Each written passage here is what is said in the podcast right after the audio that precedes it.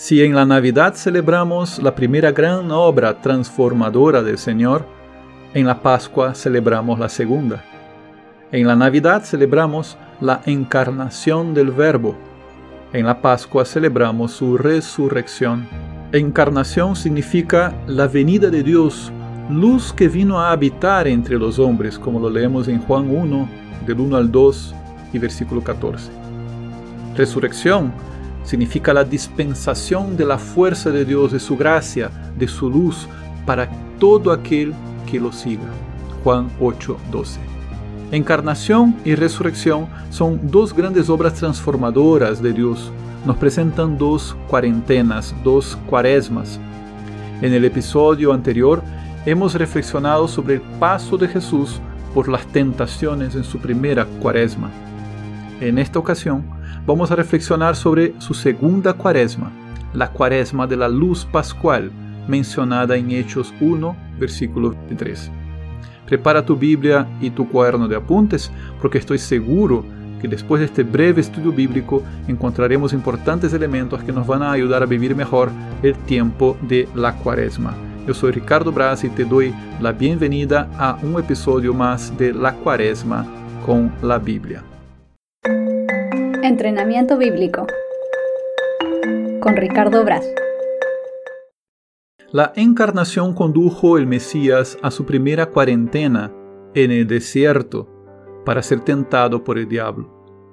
La resurrección marca el comienzo de la segunda cuarentena del Mesías, desde el jardín, para que fuera exaltado entre los hombres. Veámoslo en Juan 20, 16. En ambas cuarentenas, la luz vence a las tinieblas.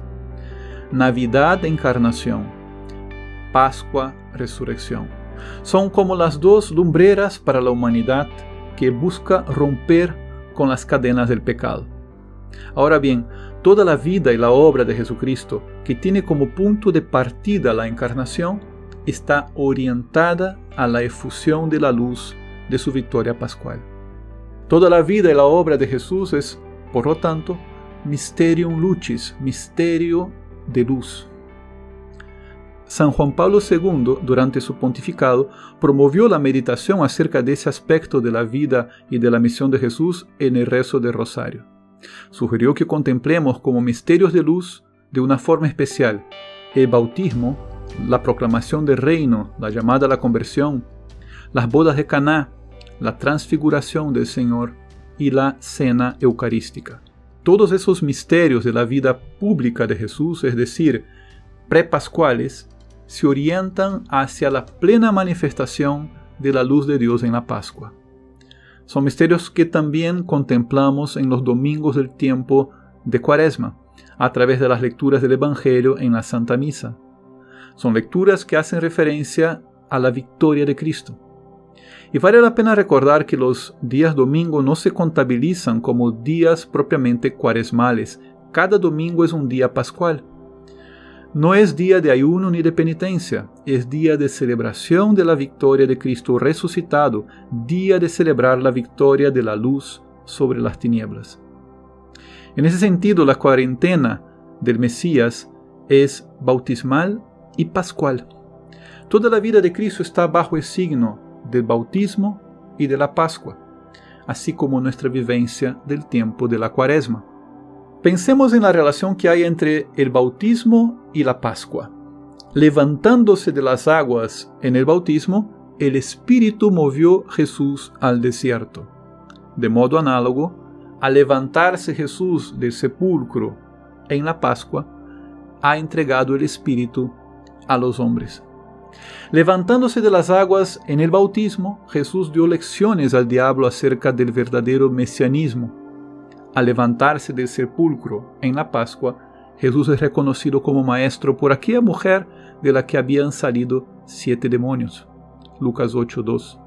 Levantándose de las aguas del bautismo, Jesús, hijo de Adán, estuvo cuarenta días luchando en el desierto. Al levantarse del sepulcro en la Pascua, Jesús estuvo apareciéndose durante 40 días para mostrar a los hijos de Adán el paraíso restaurado. El bautismo inaugura una cuaresma de luchas y victorias.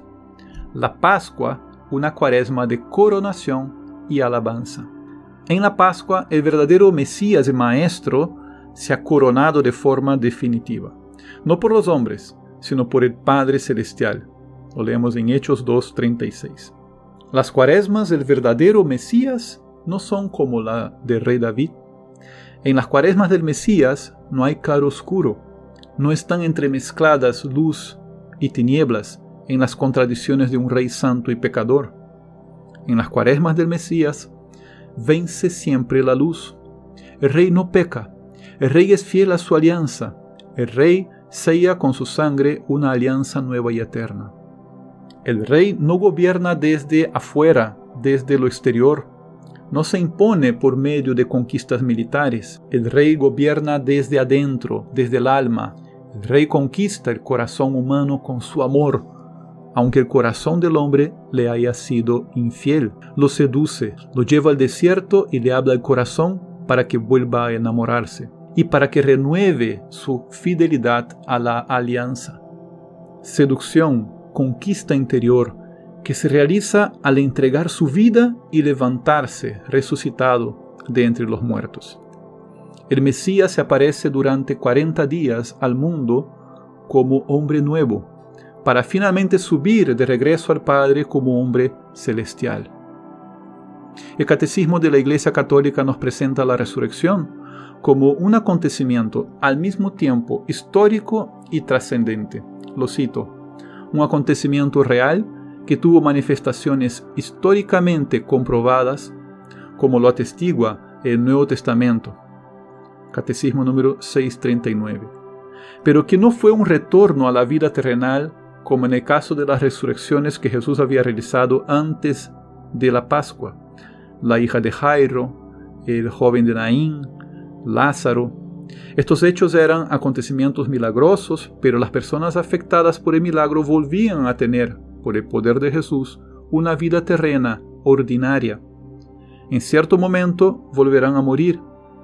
La resurrección de Cristo es esencialmente diferente, dice el catecismo. En su cuerpo resucitado pasa del estado de muerte a otra vida más allá del tiempo y del espacio. En la resurrección el cuerpo de Jesús se llena del poder del Espíritu Santo. Participa de la vida divina en el estado de su gloria, tanto que San Pablo puede decir de Cristo que es el hombre celestial. Catecismo número 646. Se trata de un acontecimiento histórico, pero misterioso. Nadie puede decir cómo sucedió físicamente. Se trata de un acontecimiento sustentado históricamente por la señal del sepulcro vacío y por la realidad de los encuentros de los apóstoles con Cristo resucitado, pero que pertenece al mismo tiempo al centro del misterio de la fe en aquello que trasciende y sobrepasa la historia. Por eso Cristo resucitado no se manifiesta al mundo, Juan 14, 22, sino a sus discípulos, a los que habían subido con él desde Galilea a Jerusalén y que ahora son testigos suyos ante el pueblo. Eso lo he leído de Catecismo número 647. ¿Cómo contemplar esa cuaresma de luz pascual, esos 40 días de gloria que coronan definitivamente la obra de nuestro Señor Jesucristo? Una recomendación práctica sería meditar en las estaciones de la Via Lucis, la devoción que completa el Via Crucis, porque la cruz y la resurrección hacen parte de un mismo misterio que es la Pascua. Meditemos aún en esta cuaresma en el anuncio de los ángeles en la mañana de la resurrección, Mateo 28 de 5 al 6, en las mujeres que encontraron el sepulcro vacío, Juan 20 del 1 al 8, en la aparición de Jesús a María Magdalena, Juan 20 del 14 al 18, en el encuentro de Jesús con los discípulos en el camino de Maús y en cómo ellos lo reconocieron al partir el pan, Lucas 24 de 10 al 30. Recorramos lo que nos cuenta la Biblia sobre la aparición de Jesús a los discípulos en Jerusalén, Lucas 24 de 36 al 40, y el poder que les da para perdonar los pecados, Juan 20 de 19 a 23. Meditemos sobre la duda y la profesión de fe de Santo Tomás, Juan 20 de 24 a 29. Contemplemos la misteriosa aparición de Jesús en el mar de Galilea, Juan 21 del 1 al 12, y en cómo San Pedro renovó su amor a Jesús. Juan 21 del 15 al 19. Escuchemos con devoción el envío de los discípulos, Mateo 28 del 19 al 20.